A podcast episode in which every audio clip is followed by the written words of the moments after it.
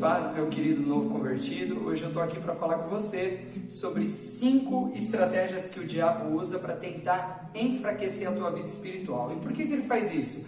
O diabo ele conhece você e ele sabe que quando você entregou tua vida para Jesus, Deus colocou você como cabeça e não cauda. Ele falou que queria que você estivesse em cima e não de baixo. E quando Jesus morre, ressuscita, ele conquista o um nome que está acima de todo nome e ele dá esse poder e essa autoridade para a igreja. Ele fala, portanto, ide. Então, o objetivo de Deus é que você cresça e o objetivo do diabo é que você não saiba disso e não viva a vida abundante que Deus tem para você. Então, ele sabe, Apocalipse 3, 15 e 16, que fala assim: porque você não é quente e nem frio, eu estou a ponto de vomitar-te da minha boca. Ou seja, aquele crente meia boca, aquele cara que, que é, mas não é, tal, né? E Deus não quer que você seja assim, Deus quer que você arrebente para a glória de Deus, Ele quer que você seja a luz do mundo aqui.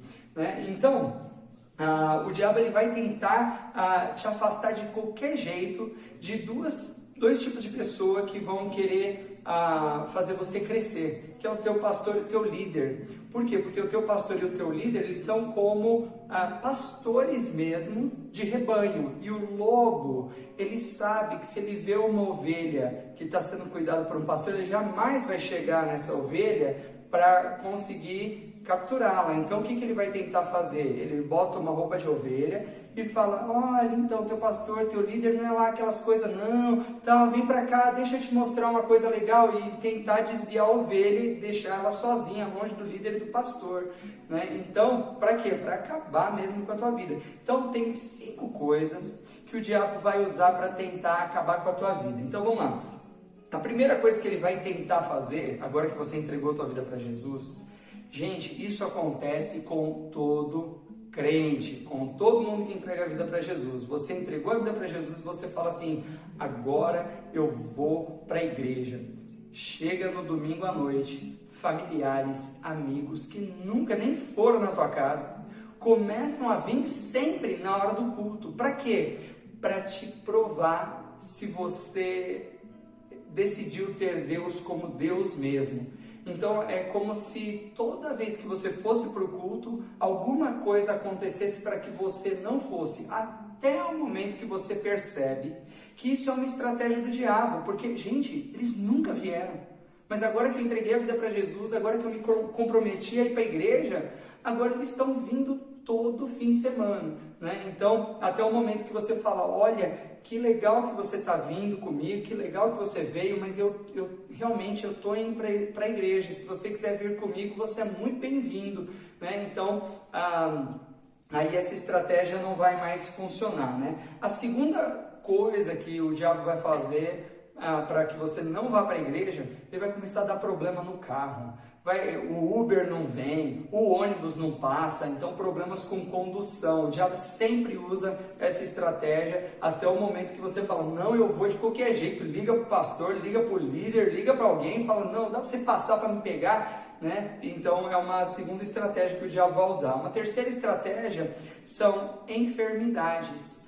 Né? Poxa vida, cara, bateu seis horas a hora que eu estava me arrumando para ir para o culto, me deu uma dor de cabeça. Nossa, meu cachorro foi atropelado. Gente, acontece de tudo. Né? Então você precisa realmente se posicionar. Né? A quarta coisa é um engano.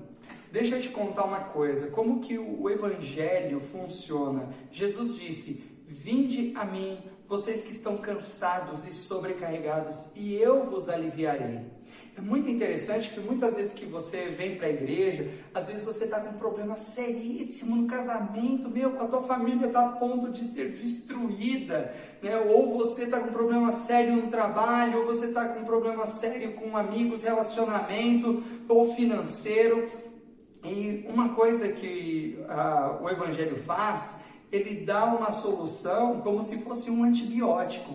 Se você tem uma infecção na garganta, você pode tomar o, o anti-inflamatório, você pode tomar novalgina, não funciona. Até o momento que você toma o antibiótico. Só que tem um detalhe. O antibiótico ele é de 7 a 10 dias para acabar com a bactéria. Só que o que acontece muitas vezes é que eu e você tomamos o antibiótico E porque nos sentimos melhor, achamos que está pronto. E aí a gente começa é, a experimentar isso com o Evangelho. Então a gente está com um problema sério. A gente vem, Jesus nos alivia o fardo, e aí a gente fala: opa, eu estou bem. Não, eu não preciso mais de Jesus. Não, não, não preciso mais. Então é um engano. Ah, até que você aprenda o que a palavra de Deus diz a respeito dessa situação. Por quê? Porque você precisa ah, conquistar a vitória pela fé. Mas não, a fé não é um pensamento positivo. A fé é o que Deus diz e você se firma naquilo que Deus diz. Isso traz vitória para você.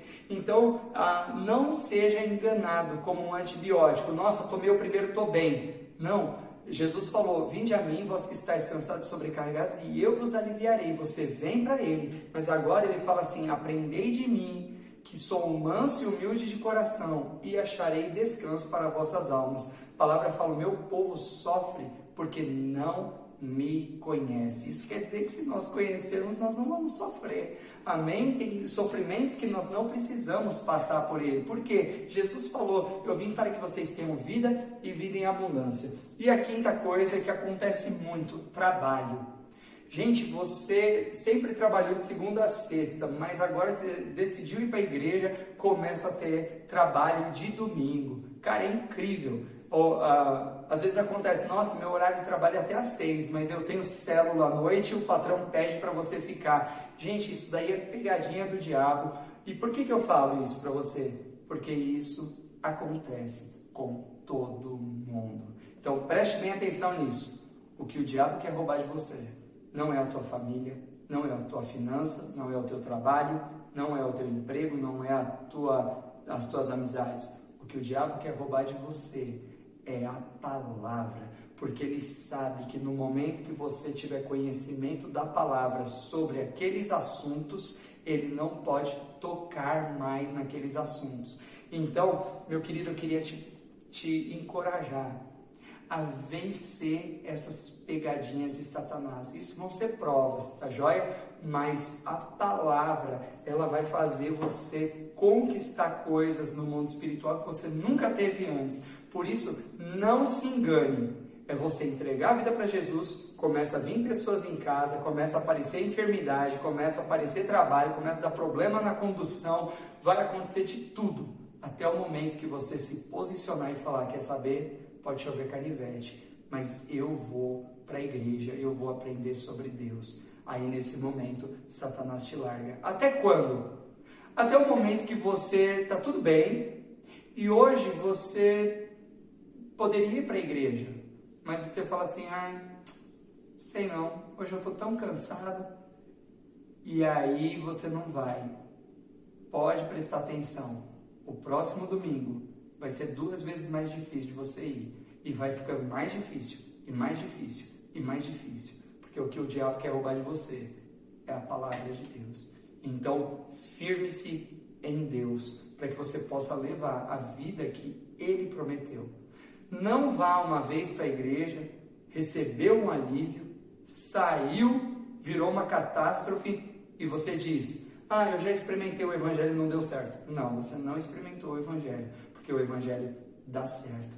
Então se apegue em Deus, corra a carreira com o máximo de empenho possível e conquiste a vida abundante que Jesus deu para você. Que Deus abençoe você.